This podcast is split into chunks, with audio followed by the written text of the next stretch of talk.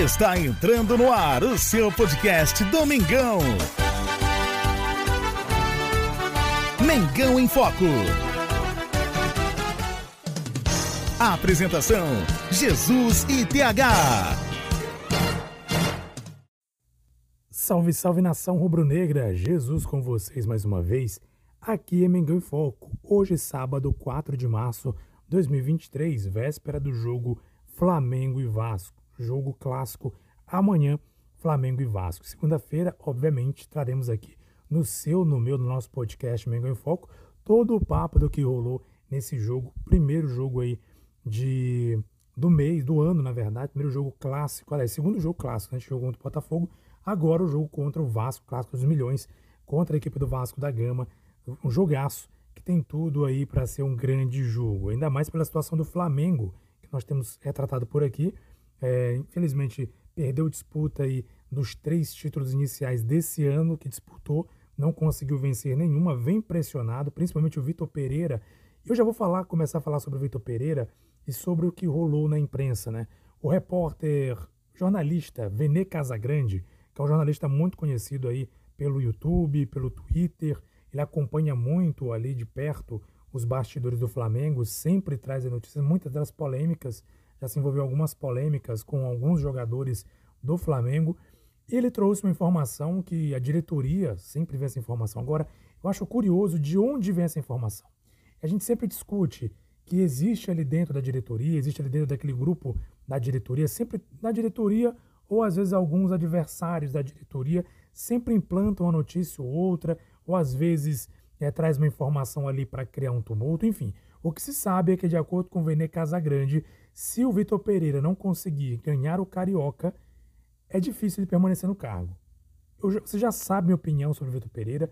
Respeito a sua opinião, caso você pense contrário a mim.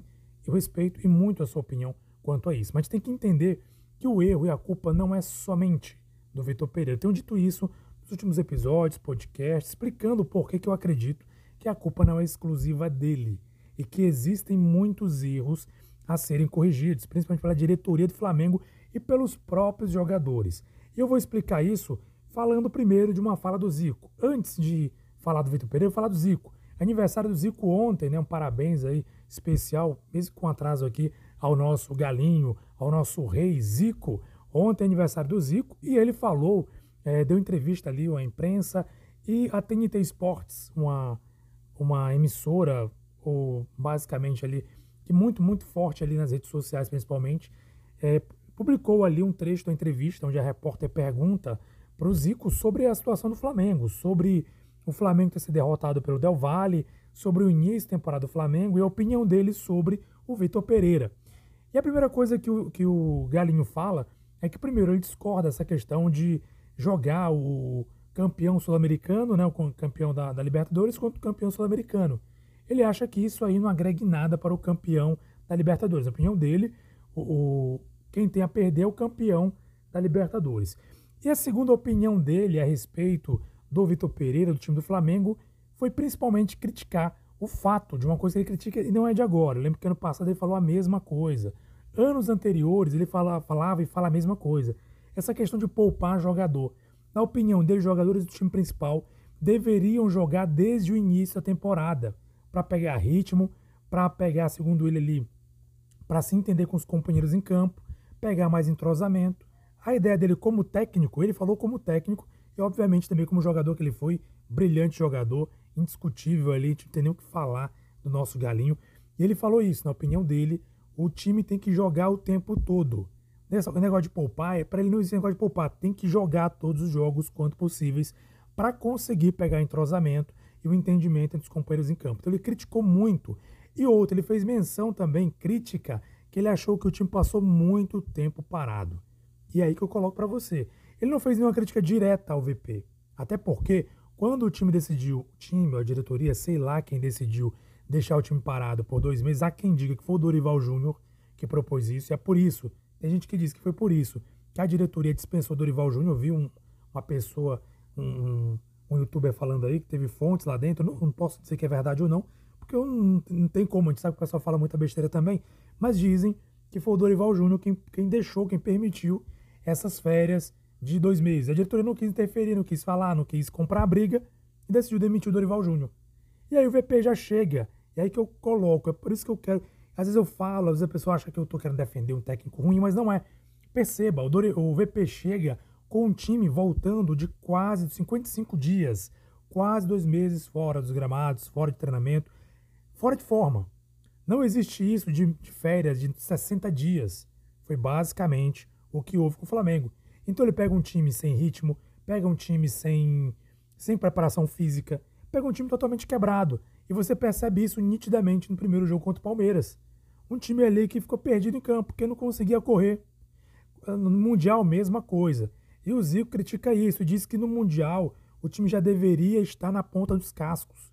Então não poderia demorar, passar dois meses de férias ali, esse tanto tempo parado, e quando voltasse, deveria estar treinando, né? E quando voltasse, já voltava para jogar.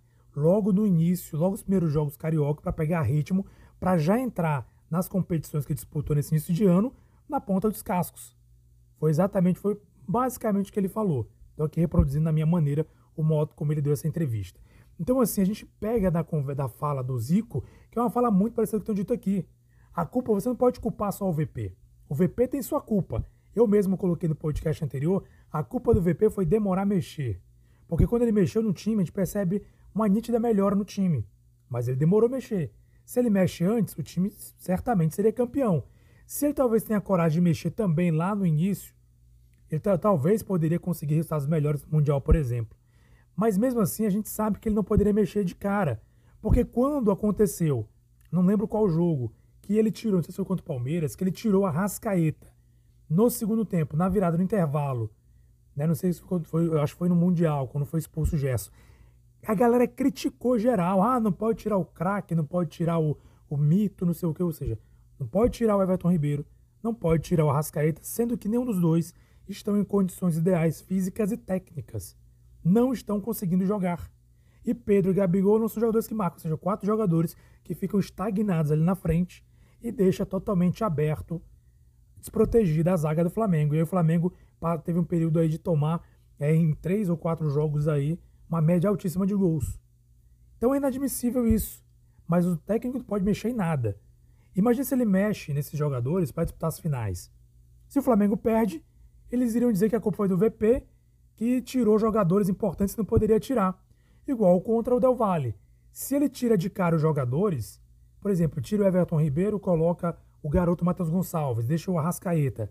Geral é criticar, se o Flamengo perde, olha, foi tirar o Everton Ribeiro, não pode tirar o craque. Não pode, quer dizer, o cara não pode mexer em praticamente nada, porque sempre ele vai ser culpado, mexendo ou não mexendo. Então, se a gente se, se, a gente se colocar um pouquinho no lugar do VP, a gente vai perceber que ele tem uma dificuldade, porque a imprensa está em cima, o torcedor está em cima, ele não pode fazer o que ele pensa, o que ele quer. O elenco também é muito mimado, a gente sabe disso.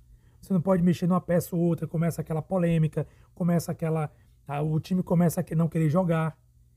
Um técnico, inclusive, eu até falei que mencionei no podcast anterior, falou isso, um técnico, não lembro qual time agora, falou que o pior time para treinar hoje em dia é o Flamengo.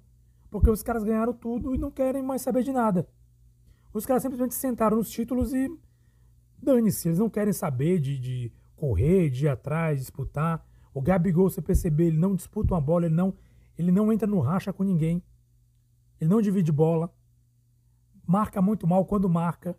O time não volta. Pedro e Gabigol ficaram na frente. Everton Ribeiro Rascaeta, de repente, pela forma física também, não consegue acompanhar o adversário, e aí todo contra-ataque você fica com quatro homens a menos. E a zaga to totalmente exposta porque os laterais subiram, por exemplo. Então, assim, é uma situação difícil do VP mexer. Mas ele tem a oportunidade de mexer, na minha opinião, nesse jogo contra o Vasco. Inclusive, o Pedro não vai jogar. O Pedro não vai jogar. E, pelo que foi noticiado aí pela galera que acompanha, ele vai colocar o Gerson. O Gerson de acordo com o que foi noticiado. Não sei, porque a, a imprensa noticia uma coisa, quando você vai ver no jogo, o esquema tático é outro. De acordo com o que foi noticiado aí, pela galera que acompanha o dia a dia do Flamengo, diz que ele vai jogar realmente com três volantes. Duvido disso, duvido, tá? Mas enfim, diz que ele vai jogar com o Thiago Maia Gerson. É, o Thiago Maia é um pouco recuado, né? Eu acho que faz na função de volante mesmo fixo. O Thiago Maia e o Gerson ali, como se fossem três volantes. Ele vai jogar com três volantes. E aí geral tá chiando, dizendo que ele vai ser retranqueiro.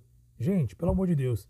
A gente sabe que o Gerson é um cara que tem habilidade de fazer construção de jogadas. O Thiago Maia também. Eles podem muito bem apoiar o ataque. Eles podem apoiar o ataque. Não significa que o time vai ficar totalmente ali, é, ali atrás. Ou seja, parece que vai entrar o Vidal, Thiago Maia e Gerson. Me engano, é isso. É isso que vai acontecer. Porque no lugar do, do Pedro, quem vai entrar é o Gerson. Ou seja, o Gabigol vai ficar espetado. Vai ficar espetado, não. Vai ficar ali como um 9 de referência, que a gente conhece. Aquele que ele faz, né? Jogando um pouco pelos meios, entrando mais para finalizar dentro da área. Eu creio que é uma oportunidade de realmente o VP testar. Gente, como é que o VP vai conseguir fazer o que ele pensa, o que ele quer, ou conseguir ganhar títulos, se ele não consegue testar o time? É por isso que eu falo, a situação difícil pro VP. Quando foi publicado isso aí, a galera geral começou a dizer que ele é professor Pardal, tá inventando, retranqueiro. Galera, se o time leva três gols contra o Vasco, perde 3 a 0 ou igual ano passado, perdeu seu campeonato por 4 a 3 do Vasco, geral vai criticar. Paulo Souza foi criticado porque perdeu para o Vasco de 4 a 3. Levou 4 gols. Geral vai criticar. Agora, se o cara coloca três jogadores ali volantes, mas sendo que o Gerson é um cara que pode trabalhar um pouco mais avançado, como trabalhando como um meia, ali como um meia, e não necessariamente. E outra, lembra de uma coisa: se ele coloca três volantes, entenda uma coisa, ele vai dar maior liberdade para o Arrascaeta. O Everton Ribeiro não vai ficar sobrecarregado, e eu creio que a ideia é essa: é manter uma solidez no meio de campo, de modo que não se sinta, como eu tenho falado aqui, é, a falta de condicionamento do Everton Ribeiro para recompor e do Arrascaeta. Ou seja, Arrascaeta e Everton Ribeiro vão ficar um pouco mais tranquilos, vamos dizer assim, em relação à recomposição. Não que eles não vão fazer, mas vão ficar mais tranquilos, porque vai ter três homens ali no meio de campo que vão ajudar a segurar um, contra, um possível contra-ataque, uma possível jogada de perigo. Então, a gente tem que entender o jogo, não é só, ah, não, gente, entenda uma coisa. Esse quarteto, se jogar só esse quarteto aí, infelizmente, a gente vai continuar tomando gols. Esse quarteto não consegue voltar. Então Pedro saiu a oportunidade de testar mais uma vez. Colocar ali três volantes para quê? Para dar maior segurança. Não necessariamente esses volantes eles vão jogar como volantes. Eles podem, certamente subirão para ajudar o ataque. Infelizmente, gente, vou falar uma coisa que sou muito sincero. E você que discorda de mim, assim, paciência, né? Mas eu vou falar uma coisa que eu penso. Lembra do Rogério Ceni fazer muito isso. O Diego Ribas, ele veio trabalhar como volante. Até certo ponto deu certo, depois não deu certo por questões de físicas, etc. Mas até certo ponto ele trabalhou na condição de volante. Ou seja, o Rogério Senna não recuou o time. Ele colocou um cara que tem uma categoria e habilidade para atuar como volante, para apoiar no, na recomposição e ao mesmo tempo ter, passe, ter qualidade na saída de bola, no passe de bola no meio de campo. Gente, o Gerson é um jogador que ele pode jogar avançado. Então talvez no jogo de amanhã a gente não veja o Gerson na frente, aliás, atrás, recuado. Ele vai ter mais liberdade. Talvez o Vidal fique um pouco mais preso, o Thiago Maia fique um pouco mais preso, e o Gerson tem mais liberdade para apoiar no ataque com os, meios, com os meias e com o Gabigol, que vai ficar mais à frente como de referência. Essa é a ideia. Agora, se ele não puder, se não puder testar isso amanhã, ele vai testar isso quando? Quando é que o VP vai conseguir testar alguma coisa diferente do Flamengo? Não tem como. E repito, Infelizmente, para minha tristeza e para sua tristeza, amigo, amiga, torcedor flamenguista ou torcedora flamenguista, a gente não pode contar com o quarteto. Repito, o quarteto não tem condições físicas de recompor. É só você ver os jogos anteriores, analisar, pensar bem. É bonito ver quatro pessoas no ataque jogando bonito? É. Mas nesse momento não conseguem jogar bonito, tecnicamente estão abaixo e, além disso, fisicamente estão muito abaixo também e não conseguem recompor. O que significa isso? que a gente sempre fica exposto e pode tomar muitos gols em jogos importantes. E jogos que têm jogadores com velocidade. Então é entender qual é a estratégia do VP. E ter paciência. Agora, se ele fizer isso amanhã, fizer isso mais uma vez, não der certo, aí sim, a gente vai fazer as críticas, as análises e dizer, olha, não deu certo por isso, não deu certo por aquilo. Agora, enquanto o cara não consegue colocar em prática, a gente tem que ter paciência. Não dá para cobrar um treinador que não tem nem dois meses um trabalho excepcional. Infelizmente não dá. Essa é, é a minha opinião, minha visão. Agora, os próximos jogos, ele fazer mudanças, implementar aquilo que ele pensa e não começar a funcionar, isso a gente vai discutir. Agora, enquanto isso, A gente não pode discutir simplesmente antes do cara colocar o time em campo e testar uma nova formatação. Beleza, galera? É isso que eu penso. E de acordo com a informação do Venê, se o Flamengo não consegue obter resultado positivo, eu acho isso um absurdo, né? Não consegue ser campeão na, na no Carioca, o que vai acontecer? Ele vai ser demitido. Agora, por que, que eu acho isso absurdo? Porque, digamos, vamos supor que ele consiga ser campeão, mas o time jogando mal pra caramba. Você acha que tem futuro o, o, o título, título nacional ou até títulos aí internacionais pro Flamengo? Tem futuro? Se ele jogando mal conseguir ser campeão. Ou seja, não deveria ser base, não deveria ser base para decidir se vai ficar ou não. Não deveria ser. Lembra do Dorival? Vou trazer aqui a memória para você. Você. O pessoal diz ah, mas o Dorival... Tudo bem, a gente tem muita gratidão a ele. Eu agradeci, eu agradeci demais. O cara chegou, virou tudo, virou a chave. Mas você lembra dos últimos jogos que o Flamengo enfrentou? As finais, principalmente. O último jogo da final contra o Corinthians. Teve um jogador lá do Corinthians, não foi o Watson, Watson, não sei se é o nome dele é esse.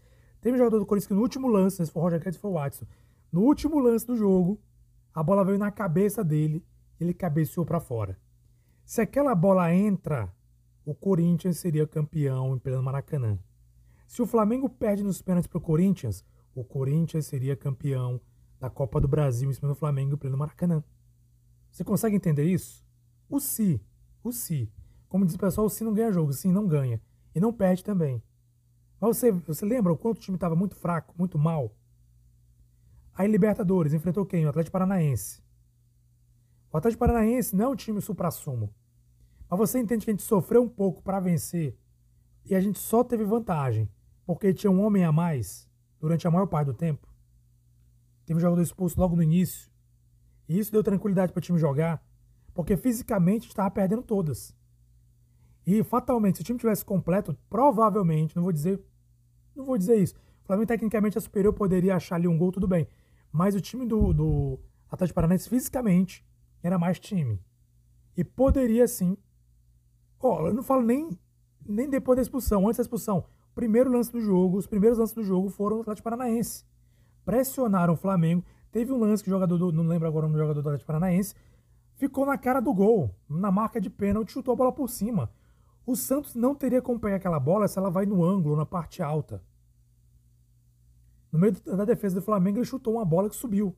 Se essa bola entra meus amigos, o Atlético Paranaense vai se fechar como nunca.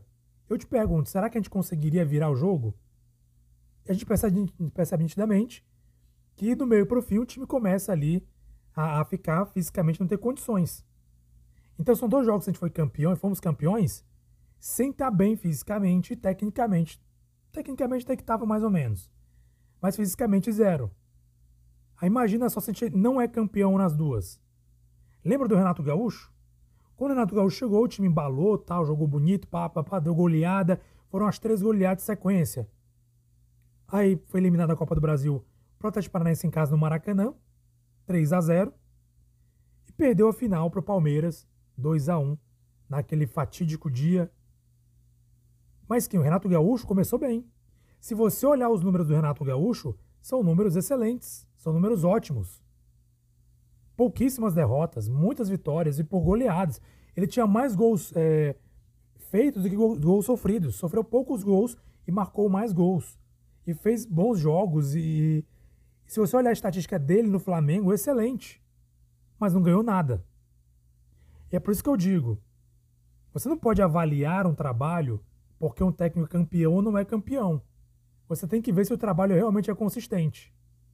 O Renato Gaúcho, aparentemente, naquele oba-oba, conseguiu fazer bons jogos com o time. Depois o time caiu e foi eliminado nos momentos cruciais. O Dorival, pelo contrário, chegou e deu sorte. Fez o mesmo que o Renato Gaúcho fez, no sentido de motivar a equipe. Chegou nas finais e conseguiu, com um pouquinho de sorte também, porque, lembro, repito, se no Maracanã o Adson faz aquele gol, acabou. O Corinthians era campeão. E aí o VP seria o melhor treinador do Brasil. É assim que funciona a imprensa. Se o cara é campeão ali nas últimas, ele é o melhor do Brasil. Se o, o cara perde, ele é o pior do, do Brasil. É assim que funciona a imprensa. Então pense bem nisso. Não deixe se levar pelo oba-oba. Ah, por que não? Vamos analisar o trabalho. Se o VP for campeão, será que ele pode ser continuar no Flamengo? Depende. Mostrou que ele modificou alguma coisa no time que, que melhorou o time tecnicamente, então realmente tem futuro. Ah, perdeu o título, perdeu, mas como é que perdeu?